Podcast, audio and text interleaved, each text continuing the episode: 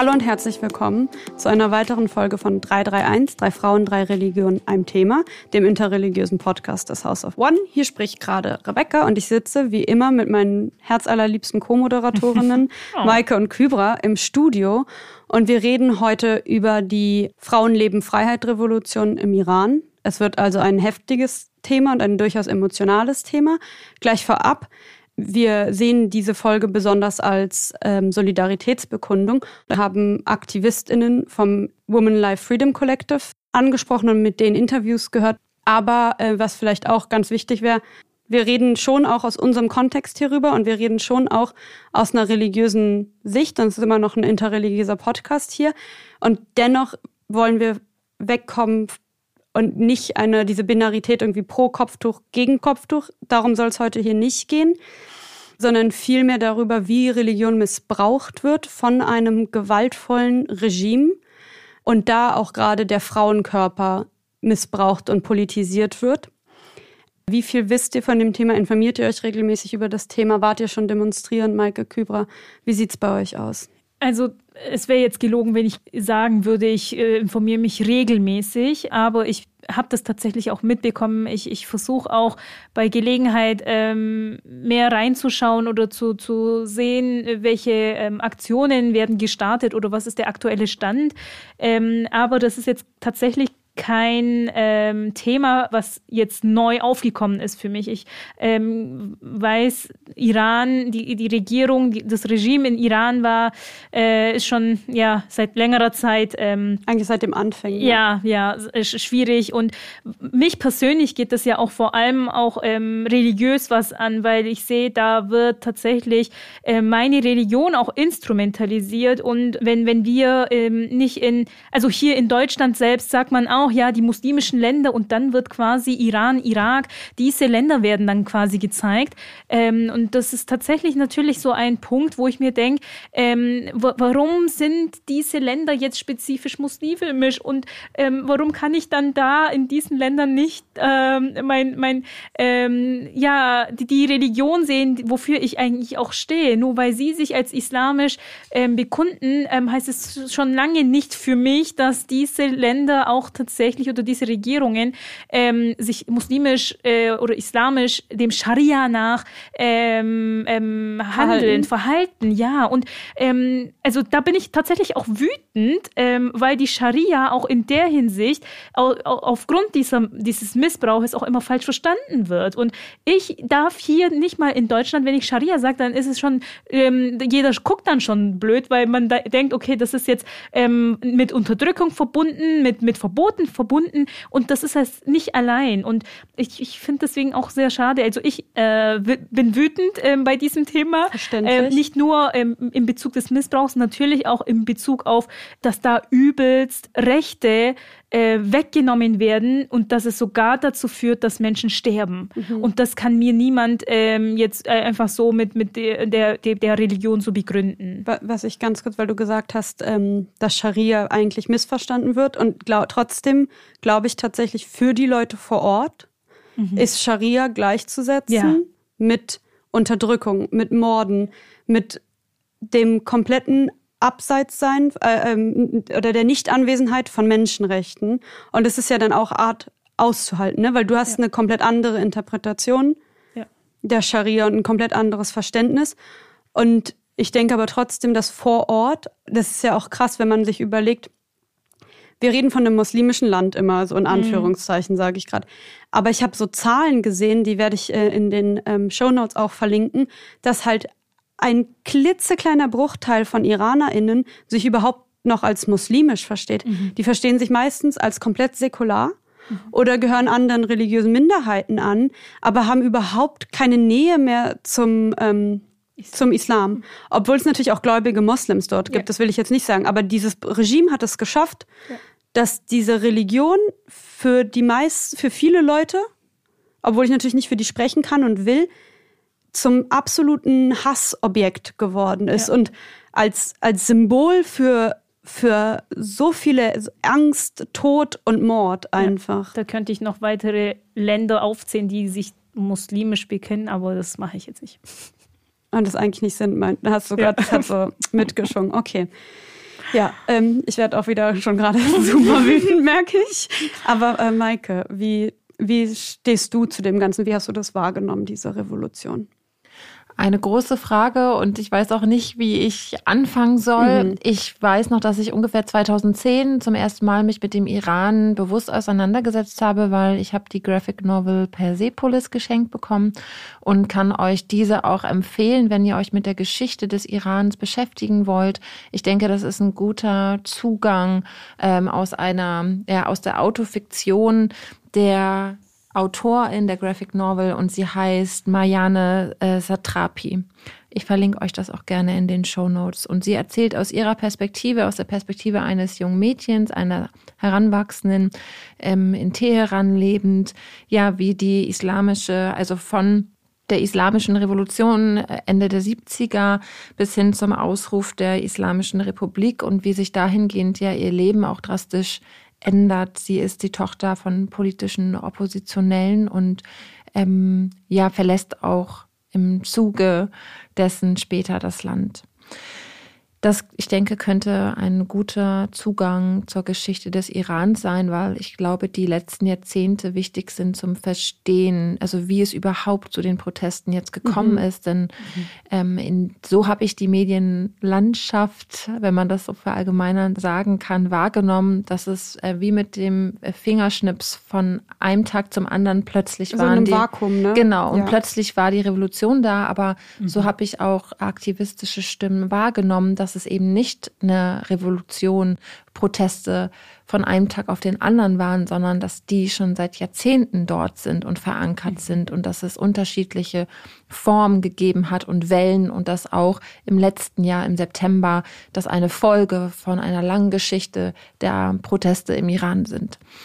Und ich habe mich ähm, bis zu dem Zeitpunkt nicht intensiver mit dem Iran auseinandergesetzt, sondern das immer so nebenbei wahrgenommen. Und letztes Jahr im September war es dann eben ganz präsent. Und aus meiner religiösen Perspektive verstehe ich da nicht nur eine gesellschaftliche ähm, Solidarität, sondern auch eine religiöse Solidarität aus meiner Perspektive heraus. Einmal als Christin, aber auch generell als religiöse Person, denn dieser destruktive Charakter, den Religion im Iran hat, aufgrund der Politisierung, ähm, aufgrund der Vermischung oder Vermengung von Religion und Staat, ähm, sehe ich daran so viel schwere, negative und tatsächlich lebensgefährliche Aspekte für Frauen, für Menschen im Allgemeinen, dass ähm, ja, ich mich solidarisch zeigen muss, dass ich ja die Proteste, die Menschen, die sich aktivistisch engagieren, unterstützen muss.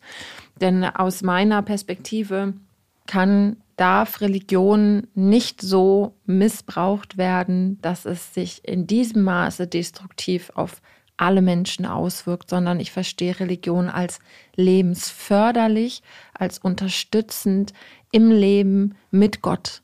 Und meine große Frage ist, und ich glaube, die, ja, die schwebt so im Raum, wie kann dieser Weg ein Weg im Leben mit Gott sein und mit allen Menschen in Gemeinschaft, wenn Menschen ermordet werden, wenn Menschen ausgeschlossen werden, wenn es ähm, ja anscheinend nur einen Weg und eine Art und Weise, eine radikale Art und Weise gibt. Also ähm, genau, ich finde, du hast mehrere Sachen gerade angesprochen, auf die ich eingehen will. Aber eine Sache, die mir besonders wichtig ist, ist einmal zu sagen, dass wir einfach, dass es für uns unglaublich schwierig ist, aber dass wir, glaube ich, anerkennen müssen, einfach das Religion. Und ich sage das jetzt auch so ganz plakativ, dass dieses destruktive Potenzial hat. Einfach ja. und schon immer hatte.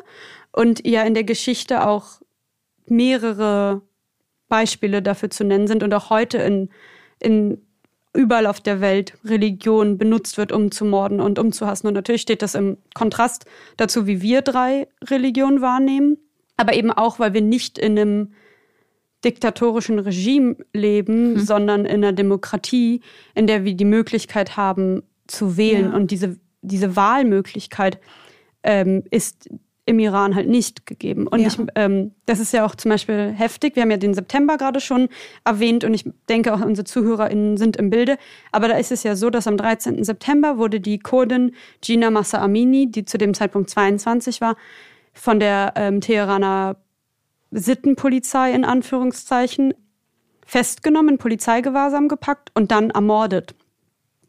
Und äh, da sehen wir auch am Anfang, diese Frau hatte nicht mal die Möglichkeit, dadurch, dass sie Kurdin ist, sich ihren Namen freiwillig zu mhm. wählen. Also das Regime übernimmt sogar die Namensgebung der Person, weil Kurdinnen im Iran keine kurdischen Namen tragen können. Und es wurde ja sogar von den deutschen Medien reproduziert, mhm. dass sie am Anfang nicht Gina Massa Amini genannt wurde, mhm. sondern bei dem vom Regime gegebenen mhm. Namen. Und ich weiß nicht, ob ich dem gerecht werde gerade, aber das, diese Level an kompletter Kontrolle, Unterdrückung und diesem Zwang, es ist einfach, ich krieg mhm. jetzt schon Beklemmung, wenn wir darüber reden. Ähm, aber wie gesagt, wir wollen heute unsere Plattform hier nutzen als Solidaritätsbekundung und deswegen würde ich gerne anfangen, mit euch die Interviewtöne zu hören. Und nur so ganz kurz zur Einordnung des Ganzen, was wir jetzt hören. Wir hören zwei Stimmen von zwei AktivistInnen vom Women Life Freedom Collective. Und zwar versteht sich dieses Kollektiv als Graswurzelinitiative, also Grassroots Movement, sagt man auch auf, auf Englisch. Sie verstehen sich daran, dass sie versuchen, keine Hierarchien zu haben, dass sie versuchen, im Rotationsverfahren zu agieren. Das heißt, soll nicht dazu führen, dass eine Person an dieser Spitze steht. Und deswegen werden wir jetzt auch die Person nicht namentlich nennen auf deren Wunsch hin, weil es einfach nur darum geht, eine Bandbreite von aktivistischen Stimmen darzustellen. Und dieses ähm, Collective hat sich zusammengefunden eine Woche eben nach Ginas Tod und besteht aus zum Teil aus Geflohenen ähm, aus dem Iran oder auch im Exil geborenen sogenannten Exil-Iranerinnen. Und so ihre Mission sozusagen ist es als Verstärker für die Stimmen der RevolutionärInnen im Iran zu agieren. Und wir versuchen heute dem halt auch nochmal eine größere äh, Plattform zu geben. Und deswegen würden wir jetzt einfach erstmal reinhören, was so ein bisschen die Motivation der Aktivistinnen ist. Die äh, Motivation ist, glaube ich, sehr weitflächig äh, die gleiche. Und zwar Freiheit, Menschenwürde, Menschenrechte ähm, für alle egal ob man eine als Frau geboren wurde, als Mann geboren wurde, sich später als Mann oder Frau identifiziert, ähm, egal wie man sich identifiziert, jeder Mensch ist auf dieser Erde und sollte die gleichen Rechte und die gleiche Würde haben. Das ist definitiv eine Motivation, die ähm, ich denke, sehr, dass sehr viele dazu bringt, auch aktiv zu sein. Und ich muss auch bei dieser Frage, was unsere Motivation ist, an eine aus unserem Kollektiv denken, die mal erzählt hat, so, naja, wenn du im Iran geboren bist, kannst du nicht anders. Du bist von Anfang an politisiert, weil dein Körper, gerade als weiblich gelesene Person, ist dein Körper von der Geburt an politisiert. Ich weiß nicht, wie es euch gerade geht, Kybra und Maike, aber mir ist so die Gänsehaut runtergelaufen. Das war so ein krasses, starkes Statement. Und deswegen, Maike, du wirkst schon so, als würdest du gerade was sagen wollen. Und mich würde super interessieren, was das bei dir ausgelöst hat. Wir kennen uns schon so gut nonverbal, dass wir wissen, wann jemand was sagen möchte oder muss. Mir macht dieses Statement auch nochmal ganz deutlich, in, aus, in welcher Situation, also wie ich lebe in welcher Situation und wie privilegiert meine Situation mhm. ist.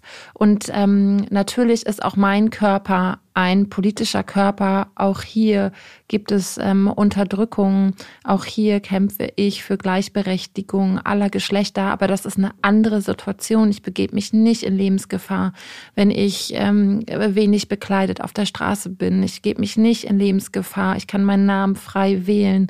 Ähm, also ich finde, sie haben, sehe daran die große Differenz auch zu den Exil-Iranerinnen, die hier aus Deutschland heraus die Proteste unterstützen, organisieren und sich aktivistisch engagieren. Ähm, ich äh, habe unglaublich viel Respekt und bewundere den Mut und die Stärke dieser Menschen, der Frauen, ähm, der Menschen, die im Kollektiv engagiert sind und darüber hinaus. Ja, und bin immer wieder sehr bewegt darüber. Und das lässt mich einfach daran festhalten, dass ich, also genau das, was wir jetzt gerade tun, uns immer wieder die Stimmen der Betroffenen hinzuzuholen und nicht über etwas zu reden aus unseren Positionen und Situationen heraus, was auch wichtig ist, aber immer im Gespräch und in der Sensibilität für die Perspektiven der Menschen vor Ort und, und der Betroffenen. Mhm. Ja, also mir geht's eigentlich ähnlich. Ähm, ich, ich, allein die Lage, dass man wenn man nicht in der Region wohnt, nicht äh, Iranerin ist, aber nicht mehr in der Region wohnt, man trotzdem einen sehr starken Bezug hat und äh, man einfach die, also die Wurzeln, es ist ja was Schönes, wenn man, also Identität ist ja was sehr Schönes und wenn man die gefunden hat und sich auch wohlfühlt, ich, ich finde das super. Ähm, aber wenn die Wurzeln einem negativ verfolgen, äh, und das ganze Leben mit äh, beeinflussen. Und das ist ja auch nicht so nach dem Motto, ich, ich ähm, ziehe jetzt aus und, und ähm, äh, lebe jetzt äh, ab sofort in Deutschland, in Amerika und habe dann plötzlich nichts mehr mit Iran zu tun. So ist es ja nicht. Und ich finde, deswegen ähm, kann ich einerseits schon sehr gut nachvollziehen, was es bedeutet, in einem anderen Land zu leben, aber Wurzeln in einem anderen Land zu haben. Und dort passieren dann nicht so optimale Sachen. Und das ist jetzt ganz ähm, mhm. Gut von mir aus ausgedrückt. Also es ist fatale Sachen, Sachen, die zu Hass führen und, und äh, auch leider Tod führen und, und damit immer noch die Verbundenheit zu haben und natürlich dieser Trauer, der ist so groß, diese Verbundenheit. Viele haben noch Familien dort und ähm, das ist, das, das, ich weiß nicht, ich, ich muss immer daran denken, ähm, ich komme wieder auf die Religion zurück. Es, es heißt im Koran ganz offensichtlich, und das ist jetzt kein äh, Vers, wo man sagen kann, ähm, ja, vielleicht habe ich das jetzt anders interpretiert. Nein, es gibt keinen Zwang in der Religion. Und wie mhm wie ver verstehe ich, wie mhm. versteht die Regierung, das Regime das dann, dass die dann irgendwie sich die Meinung holen und sagen, ja, wir ähm, unterdrücken oder wir zwingen jetzt unsere Bevölkerung auf und dann noch mit Mord und, und wie, also, dass, dass da quasi auch schon Verse im Koran sind, du darfst nicht töten und ich, ich weiß nicht, woher sie das irgendwie rausziehen und dann noch als Regime sich das irgendwie anmaßen. Also Gott behüte, ähm, sehr schwierig. Mich bewegt es auch noch sehr. Ähm, es gibt ja sehr viele Men also Iraner in, in Deutschland. Mhm. Es gibt eine große iranische Community in Deutschland. Und mich bewegt es sehr zu wissen, dass meine NachbarInnen davon betroffen mhm. sein können, dass Menschen, mit denen ich in der U-Bahn sitze oder in der Straßenbahn fahre oder meine Arbeitskolleginnen oder also dass es eine große Community gibt und ich das gar nicht im öffentlichen Leben hier so wahrnehme, unter welchem Druck auch Exil-IranerInnen stehen, mhm. ähm, mit welchen, ja, wie beeinflusst ihr Leben eigentlich ist. Und das meinen, dass, dass man das nicht mitbekommt, das schockiert mich auch vollkommen. Und gerade deswegen finde ich es so wichtig, dass es Proteste hier gibt, dass es Organisationen, Initiativen gibt, die diese unterstützen, dass sie eine mhm. Plattform haben, dass sie arbeiten können. Ja. ja. Ähm, was da ganz interessant ist, ich habe ja dieses Gespräch geführt mit den beiden Aktivistinnen und sie berichten auch davon, dass es halt wirklich, also wir sagen Belastung, aber A, sie sind, also sie sind in Lebensgefahr hier auch zum Teil, weil das iranische Regime mordet auch in Deutschland. Mhm. Der Geheimdienst hat ähm, zum Beispiel beim sogenannten Mykonos-Attentat im September 1992 einen Iran, äh, iranisch-kurdischen Exilpolitiker in einem Berliner Restaurant umbringen lassen und noch weitere Personen. Aber auch, was sie gesagt haben, ist halt, Viele von ihnen haben unsicheren Aufenthaltsstatus. Mhm. Sie sind ja noch eingebunden in Beruf und in ihrem Leben hier und wirtschaftlich gezwungen, ja irgendwie Geld zu bekommen und zu arbeiten. Und die eine aktivistische Stimme sagt halt auch, ich arbeite oder lerne tagsüber und abends mache ich Revolution. Und ich glaube, wir können das uns gar, also wir können das nachfühlen und wir können so ein bisschen Schmerz fühlen, aber wir können uns das einfach gar nicht mhm. vorstellen, weil wir halt so, Gott sei Dank, so privilegiert sind. Aber vielleicht hören wir uns einfach auch schon mal die zweite Audio an und zwar so ein bisschen eigentlich auf dem Thema, weil ich habe mich gefragt, natürlich sind sie im Exil in einer anderen Situation, aber wie gesagt, auch hier sind sie potenzieller Lebensgefahr ausgesetzt und warum gehen diese Personen trotzdem noch auf die Straße? Was, was ist ihre Motivation und was sind ihre Kraftquellen? Und da können wir jetzt mal kurz noch reinhören ich frage mich manchmal, ob es überhaupt eine Frage ist, die sich viele von uns stellen können. Weil ich glaube, für viele von uns gibt es überhaupt diese Option nicht, sich mit dieser Frage auseinanderzusetzen. Was gibt uns die Kraft oder wohin nehmen wir Fracht? Weil es gibt keine andere Option. Die ähm, große Demo am 22. Oktober, das war, ich hatte in meinen 18 Jahren seitdem ich nicht mehr im Iran war, nie so viele Iraner auf einem Haufen gesehen. Ich habe mich noch nie so nah an zu Hause gefühlt gehabt in dieser Zeit. Ähm, das zu schreien, was im Iran auf den Straßen geschrien wurde, gibt mir jedes Mal wieder Kraft auf jeder Demo.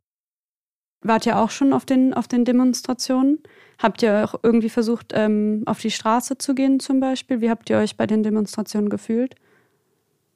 Ich habe es leider nicht geschafft, ein, bei einer Demonstration ähm, bezüglich Iran teilzunehmen. Ähm, aber ich, ich ähm, finde es tatsächlich, ich kann sie verstehen, wenn sie sagt, ähm, dass, dass da diese Zusammenhalt quasi ihr Kraft gegeben hat. Und ich finde, genau das soll ja eine Demonstration auch bewirken. Also auch zum einen ähm, ein Zeichen setzen und zum anderen, dass, dass wir quasi als Gesellschaft ähm, und dann natürlich auch spezifisch die IranerInnen Kraft davon schöpfen und ähm, auch sehen, gemeinsam sind wir stark. Was ich auch nochmal zu der Audio, zu der ersten sagen wollte, ist, es ist tatsächlich, ich möchte es nur unterstreichen, es ist ein Privileg, apolitisch zu sein. Also, dass Extrem. man sagen äh, kann, mhm. da, damit möchte ich mich jetzt nicht irgendwie ähm, äh, beschäftigen, beschäftigen und, und damit zu tun haben. Und, und das, ja, das ist tatsächlich ein großes, äh, ein ja, sehr großer Privileg und, und dessen müssen wir uns, glaube ich, schon bewusst sein. Ja, auf jeden Fall. Ich finde auch alle Leute, die mir halt immer so sagen, so ja, demonstrieren macht ja gar keinen Sinn. Und ich finde so, das ist so krass das ist das so viel Privileg, also unreflektiertes Privileg, mhm. was da rausspricht, weil es ist so, andere Leute haben gar keine andere mhm. Wahl, als so ihr Recht einzufolgen. Und einige Menschen haben besonders ähm, hohe Hürden, um auf Demonstrationen aktiv zu sein, ja, aufgrund zum Beispiel von Behinderung oder in meinem Fall ist es so, als Mutter, ich brauche für jede Zeit außerhalb meiner Arbeitszeit Kinderbetreuung und das ist für mich eine große Herausforderung. Mhm und ähm, eine Entscheidung, ob ich mein Kind mit zur Demonstration nehme oder nicht. Und da finde ich, äh, müssen Eltern treffen da ihre ganz eigenen Entscheidungen. Und mhm. zu einigen Demonstrationen kann ich mein Kind mitnehmen und zu anderen, ähm, ja, habe ich auch einfach Angst. Ja. Und ich war nicht auf der Demonstration, auf der großen Demonstration von Women Life Freedom Collective im Ende letzten Jahres. Aus einem dieser Gründe, Trotzdem frage ich mich, wie kann ich mich auch über Demonstrationen hinweg politisch engagieren? Und für mich ist es ganz konkret einmal unser Podcast, aber auch mein Engagement äh, auf Instagram und dann aber auch in meinem Beruf. Und das ist ganz konkret der Gottesdienst und die Gruppen, mit denen ich in meiner Kirchengemeinde arbeite. Und das Thema Iran in den Gottesdienst zu holen, Spenden zu sammeln oder auch mit den Heranwachsenden, mit den Konfirmandinnen dazu zu arbeiten. Das ist, das ist die Form, in denen ich aktiv war zum Thema Iran. Genau, also ich wollte damit auch gar nicht irgendwie signalisieren, dass Demonstrieren die einzige Möglichkeit mhm. ist, sondern natürlich muss jeder sein, die Kapazität seiner Kräfte kennen und wissen, was auch am meisten vielleicht Sinn macht. Und Bildungsarbeit ist auf jeden Fall super auch ja äh, nachhaltig im in diesem Sinne. Genau, aber ich finde schon, dass es, dass ich halt viele Leute kenne, die so, sich so ein mhm. bisschen so sind, so ja, ich habe damit ja nichts zu tun. Mhm. Und ich verstehe das halt auch, wenn, wenn, also es ist immer so ein bisschen kitschig und ich mag diese Phrasen nicht, aber wir sind erst frei, wenn wir alle frei sind. Und solange Menschen unterdrückt werden und ermordet werden, dürfen wir nicht schweigen, gerade wenn wir mehr Kapazität und mehr Privileg haben. Weil, wie gesagt, es gibt gewisse Leute, die auch hier, wenn sie demonstrieren gehen, Angst haben müssen, hm. von einem Regime ermordet zu werden. Genau, und da sehe ich dann andere Religionsgemeinschaften oder Organisationen in der Pflicht, sich zu solidarisieren, um diese Orte auch sicherer zu machen, ja. in Anführungsstrichen, oder sie zu unterstützen. Da sehe ich auch Kirche in Verantwortung, die Kapazitäten und Räume, Finanzen, die sie hat, beiseite zu stellen, um genau, ja, jetzt im konkreten Fall des Women Life Freedom Collectives und der Demonstration zu unterstützen, wo es geht. Denn ähm, du hast gerade ähm, gesagt, es sei so cheesy. Ich würde jetzt auch was Cheesiges sagen, aber am Ende Ende ist es gar nicht so cheesy. Mein Glaube macht mich auch politisch und führt mich dahin, mich zu solidarisieren mit den Frauen, mit den Menschen, mhm. die unter diesem Regime leiden, ähm, die ihr Leben verlieren unter diesem Regime, mich zu engagieren. Denn mein Glaube bezieht sich nicht nur auf Christinnen, sondern auf alle Menschen, ähm, welche Religionsgemeinschaft oder auch welchen Nichtglauben sie haben, sondern ähm, mein Antrieb für Frieden, mein Ar meine Arbeit äh, für Frieden und Gerechtigkeit schließt alle Menschen mit ein. Mhm. Ja, ich würde das auch nochmal so second, also nochmal irgendwie echoen sozusagen, weil für mich, also es gibt halt dieses Prinzip im Judentum, das heißt Tikkun Olam, das ist die Reparation der Welt. Ähm, und es heißt halt auch immer, also das ist auch so ein Spruch, von wegen ist es nicht an dir, die Arbeit zu vollenden, aber du bist trotzdem in der Verantwortung, sie zu beginnen. Ähm, und ich finde es super wichtig, dass wir uns da auch dann solidarisch zeigen. Und meine Religion, würde ich auch sagen, befiehlt mir, solidarisch zu sein. Und gleichzeitig finde ich es gerade hier in Bezug auf, diesen, auf diese Revolution, muss man auch vorsichtig sein und sehr sensibel, weil die Personen halt nicht unbedingt Religion mhm. als was Positives wahrnehmen, mhm. als irgendwie mhm. etwas, was zu Solidarität aufruft, sondern mhm. ein sehr anderes mhm. Verständnis hat und dass man da auch dann versucht, vielleicht seine eigenen religiösen Gefühle einfach mal runterzuschlucken mhm. und einfach vielleicht auch manchmal nicht unbedingt dann so apologetisch, sagt man mhm. immer, also so religionsverteidigend zu werden, sondern das einfach auszu... Also für mich ist es auch wichtig, das einfach auszuhalten, dass diese Menschen sich komplett gegen organisierte Re mhm. Religion vielleicht dann auch wenden, einfach aufgrund dieses mhm. Traumas. Wir haben auch das Prinzip, wenn du die Unterdrückung nicht stoppen kannst, dann kannst du sie wenigstens ähm, lautstark machen, also das, das mhm. Gehör verschaffen. Und das finde ich auch eben wichtig. Und ich meines Erachtens nach sind diese Demonstrationen eben dazu da, diese Unterdrückung, äh, auf diese Unterdrückung aufmerksam zu machen. Und eben das ist ganz, ganz auch, auch wichtig. Aber du hast tatsächlich sehr recht. Ähm, recht. Ähm, wir, ähm, ich, auch wenn ich jetzt irgendwie religiös argumentiere, muss ich aufpassen, dass mein Gegenüber, ähm, was ja sowieso von der Religion vielleicht auch die Nase voll hat, weil eben den ähm, Machtmissbräuchen, dass man da quasi auch nicht irgendwie nur mit den eigenen ähm, Texten irgendwie vorangeht. Wir haben darüber gerade schon geredet, so was, was können wir machen? Und was ich immer ganz wichtig finde, ist auch sich zu informieren. Also zum Beispiel auch, und das sieht man ja auch, ähm, Social Media spielt in dieser ähm, Revolution eine große Rolle, weil das die einzige Möglichkeit ist, dass sich Menschen vor Ort irgendwie äußern können, weil alles andere sind staatstreue Medien. Und das fand ich auch, also krass, in den deutschen Medien wurde teilweise einfach die Texte vom Regime reproduziert und die einfach als, als ähm, News zu verkaufen, fand ich schon heftig. Und deswegen hatte, hatte uns ja auch interessiert, wie sich eigentlich dieses Collective informiert. Und da hören wir jetzt mal rein. Videos und äh, Berichte und Artikel und Texte, die in den sozialen Medien ähm, veröffentlicht werden. Dass es viel sozusagen auch unsere privaten Netzwerke sind, wo wir auch immer wieder mit verifizieren von, hey, gerade sind die und die Videos auf Social Media geteilt worden. Wisst ihr was davon? Ist es verifizierbar? Stimmt das überhaupt, was da passiert? Das fand ich jetzt auch gerade besonders interessant, dass halt man sieht, wie sehr dieses Regime ja auch auf die Meinungsfreiheit Auswirkungen hat und wie schwer es halt auch ist, sich außerhalb des Irans ordentlich zu informieren und sogar eher innerhalb des Irans, äh, weil die ganze Medienlandschaft dort äh, kontrolliert wird. Und dann hatte mich gefragt, also ich, wir werden auch nochmals ähm, ganz viele Informationsquellen und ähm, so Ressourcen zum Informieren verlinken in den Show Notes. Die sind auf jeden Fall da für alle ZuhörerInnen. Falls ihr euch auf dem Laufenden halten wollt, ähm, guckt bitte in die Show Notes. Was mich jetzt noch interessieren würde, Maike Kübra, folgt ihr irgendwelchen ähm, Aktivistinnen auf den Social Medias zum Beispiel gerade, äh, die euch zum Thema Iran informieren? Und äh, wenn ja, habt ihr da Empfehlungen, mhm. Maike?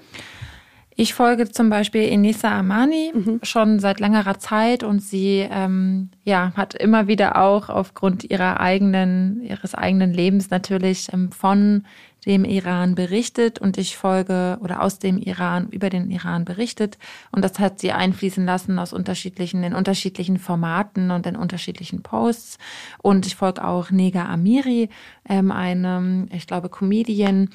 Ähm, mhm. Genau, ich äh, fand ihre ähm, kleinen, ich nennt man es Shows oder Einlagen, ich weiß es nicht, immer ähm, sehr unterhaltsam und war besonders berührt bei einem Auftritt von Nega Amiri zusammen mit Inissa Amani bei Extra mhm. 3 und das fand ich ein sehr starkes Statement. Extra drei, gesehen, ja. eine Show betrieben von ähm, ja, weißen Männern ähm, im mittleren äh, Alter. Und ich fand es an diesem Moment sehr stark. Und das möchte ich auch nochmal hier als ähm, ja, journalistisches äh, Statement oder so setzen, die eigene Perspektive öffentlich zu reflektieren und das äh, ja und zu teilen und das haben sie gemacht. Sie haben sich zurückgezogen, sie haben ihr eigenes Mann Weißsein reflektiert und haben die Show den beiden Frauen mhm. übergeben ähm, und kann euch diese ja, Sendung von Extra 3 nur empfehlen und verlinke euch das auch in den Show Notes. Den beiden mhm. folge ich und habe über die immer wieder ja von ähm, Protesten und in, äh, Informationen von ihnen erhalten. Ich möchte auf jeden Fall ähm, Havar Help ähm, darauf verweisen, auf, auf Düsen Tekkal und, und ähm, ihre Schw Geschwister.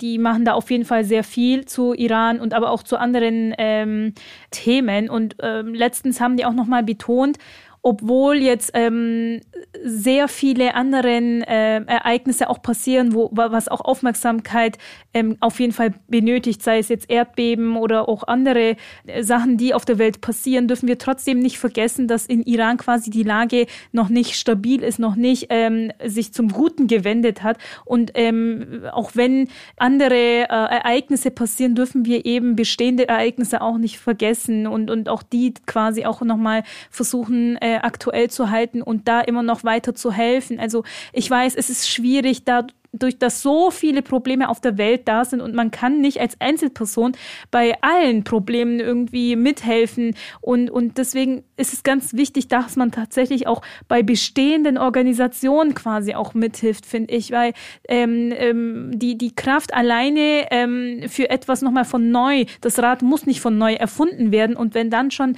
ähm, mögliche äh, aufgebaute Systeme da sind, da einfach zu schauen, wo kann ich mich einbringen und wie kann ich behilflich sein, das finde ich ganz wichtig. Genau, ich wollte auch noch mal ganz kurz einfach nur das so reinwerfen, dass nur weil wir hier Leute empfehlen, heißt das nicht, dass wir hinter all den Sachen stehen, die sie sagen. Es sind einfach so Informationen. Also, und es gibt ja, wir wissen auch, dass es kritische Stimmen gegen alle Leute gibt, die wir hier äh, informieren, aber es ist einfach nur so aus unserer persönlichen, ähm, aus unserem persönlichen Gefühl und wen wir halt irgendwie unterstützenswert finden. Ich glaube, der Name ist noch nicht gefallen, aber vielleicht hat Maike ihn auch schon gesagt. Ähm, ich folge auf jeden Fall auch Nathalie Amiri. Mhm. Und die ist ja auch wirklich voll Journalistin und das ist sehr interessant, weil sie ja auch ähm, iranische Wurzeln hat oder einen iranischen Vater und auch lange im Iran, im Teheran gelebt hat und ja auch die Sprache spricht. Das finde ich sehr wichtig und ich glaube, es ist auch besonders interessant, Informationen von Leuten zu bekommen, die Farsi sprechen, mhm. weil wenn du das nicht tust, dann hast du halt einfach nicht die gleiche Informationsquellenlage, wie wenn du diese Sprache beherrschst. Und das ist auch ganz spannend, und deswegen empfehle ich euch auch unbedingt dem Woman Life Freedom Collective zu folgen, weil eine große Sache, die diese Aktivistinnen machen, sind es ähm, Quellen auf Farsi, sei es irgendwelche Tweets, sei es po also politische Pamphlets, etc. zu übersetzen. Und das ganze Collective ähm, findet ihr halt auch auf Instagram und es, es lohnt sich nicht nur denen zu folgen, sondern vielleicht auch dort auch zu spenden. Ähm, und wir legen auch einen Spenden-Link ähm, in die in unsere Show Notes, weil ähm, diese Arbeit muss auf jeden Fall unterstützt werden. So, wir haben jetzt schon so ein bisschen über den medialen Diskurs gesprochen. und es hätte jetzt auch vielleicht schon vorwerfen werden können, dass wir so die traditionellen Medien ein bisschen gebasht haben.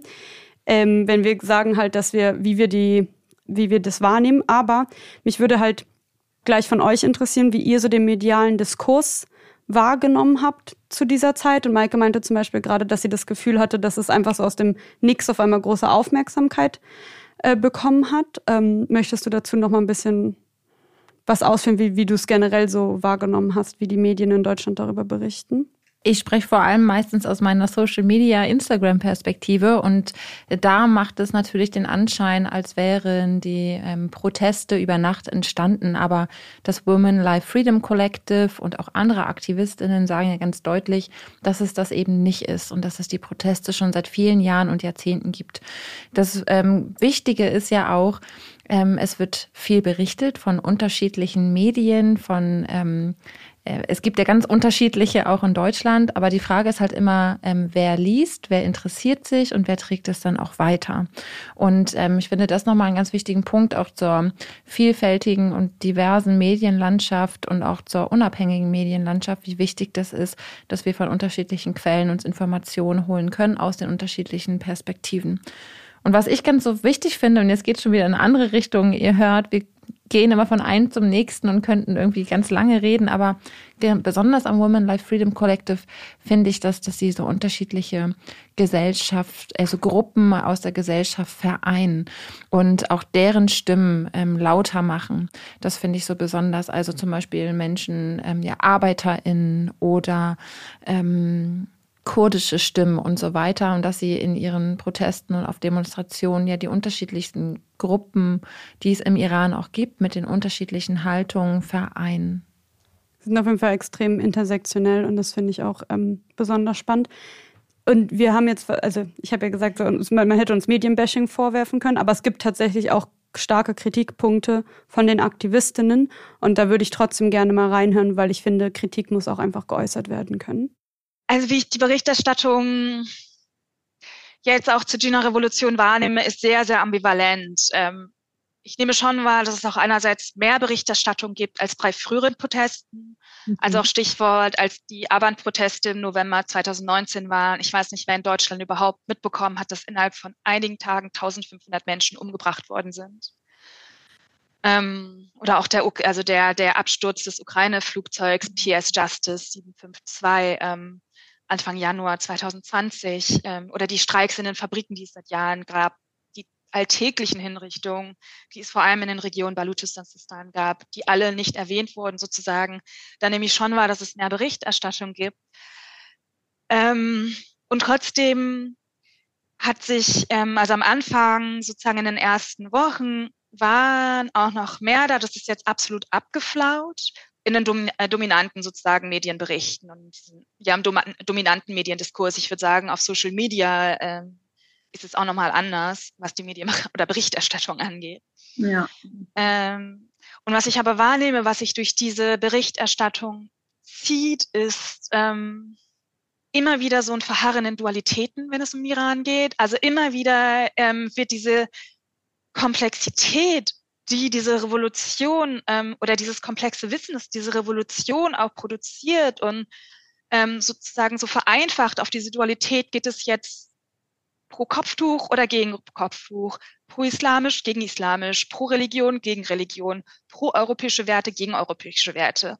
Und da würde ich sagen, das ist wirklich auch ein Manko der ähm, oder eine fehlende Sensibilisierung ähm, in der deutschen Berichterstattung, dass es immer noch nicht möglich ist, mehrheitlich. Es gibt auch zwischendurch natürlich immer wieder wichtige und tolle Artikel, ne? aber ich sage jetzt sozusagen die dominanten Diskurse dass es sozusagen immer noch nicht möglich ist, diese Dualitäten aufzubrechen und diese ambivalenten Widersprüchen, vielfältigen, multiperspektivischen ähm, Stimmen, Erfahrungen, Standpunkte, Positionierungen abzubilden. Wir haben uns ja auch ganz bewusst dazu entschieden, jetzt das Thema Iran zu nehmen, weil wir aus anderen ähm, Bewegungen, Protesten wissen, dass es ähm, häufig ja einen Peak gibt, ein Hoch gibt an Berichterstattung, an Interesse und dass es dann häufig abflacht, obwohl Proteste anhalten, auch im, im Falle des Irans jetzt gerade. Und uns war es wichtig, jetzt ähm, 2023, ähm, ja Anfang des Jahres darüber zu berichten, ja, um da etwas dazu zu tun, dass das Thema nicht aufhört, dass wir weiter darüber reden, dass wir weiter demonstrieren, uns damit beschäftigen und unterstützen. Genau, ich hoffe, wir haben ein bisschen auch dem gerecht werden können, dieser Mission, dann nochmal mehr Aufmerksamkeit auf dieses Thema zu lenken. Und natürlich äh, war das jetzt auch trotzdem nur an der Oberfläche kratzend und deswegen wieder auch noch mal ganz kurz bitte bitte schaut euch die Show Notes an. Wir haben extrem viele Ressourcen von den Aktivistinnen auch bekommen und es ist wirklich ein, sozusagen eine Fundgrube an Informationen dort und deswegen bitte bitte liebe Zuhörerinnen schaut euch schaut da rein und informiert euch weiter zu dem Thema und versucht weiter die Stimmen der Exil-Iranerinnen und der Menschen im Iran ähm, zu verstärken. Äh, und seid euch bewusst, dass immer noch Menschen ermordet werden und ähm, jeden Tag trotzdem auf die Straße gehen. Und an dieser Stelle auch nochmal ganz, ganz herzlichen Dank ans Women Life Freedom Collective, dass sich Aktivistinnen bereit ähm, erklärt haben, mit uns zu sprechen, uns ihre Zeit zu schenken, ihre Ressourcen und ihre Kraft. Oh ja. Und wir sind wirklich unendlich dankbar und wir hoffen, dass wir ein bisschen als Verstärker auch von euren Stimmen dienen konnten. Dankeschön. Wenn ihr Lust habt, uns zu schreiben, eure Gedanken vielleicht auch ähm, zu äußern zum Iran, dann könnt ihr das immer auch gerne tun. Und wir sind ja für euch da unter unserer E-Mail-Adresse, die jetzt Kybra einmal ansagt. 331 podcast at host-off-one.org. Und wir freuen uns, von euch zu hören. Bis Auf Wiedersehen.